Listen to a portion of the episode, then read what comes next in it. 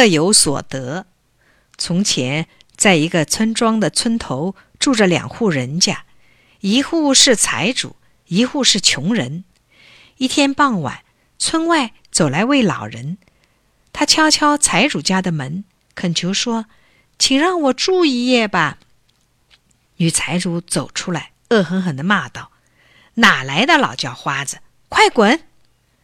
边骂便把恶狗放了出来，咬这位老人。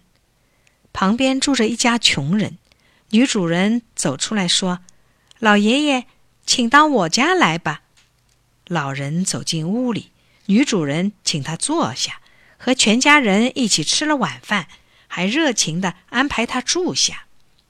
老人看见这户人家的孩子穿得破破烂烂的，便说：“该给孩子缝件衣服了。”女主人说：“没有钱买布呀。”老爷爷说。你的心肠这样好，一定会有的。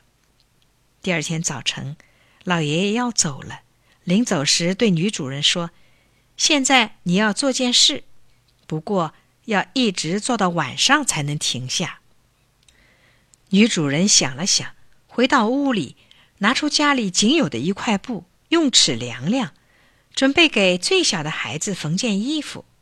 可真奇怪，这块布越量越长。怎么也用不尽，一直到天黑，这块布才量完了。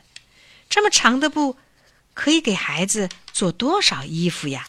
女主人这才明白，老爷爷是神仙啊！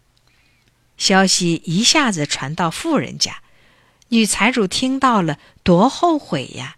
他马上吩咐长工套马车去追那位老爷爷。长工追呀追呀。追了两天才追上，长工好说歹说，才把老爷爷请了回来。一看到老爷爷，女财主真高兴，急忙把老爷爷迎进屋里，摆上最好吃的饭菜请他吃。吃完饭，女财主又让老爷爷睡最好的床，床上还特地铺上了新被褥。第二天，老爷爷要走了，临走时对女财主说。让你干件事儿，直到晚上才能停下。女财主可乐坏了，跑回房间，抓起尺，找了一块最好的布来量。突然，阿嚏！女财主打了个喷嚏，阿嚏，阿嚏！她一个喷嚏接一个喷嚏，再也停不下来了，直到天黑，喷嚏才止住了。手里那块布呢？却还是原来那么长。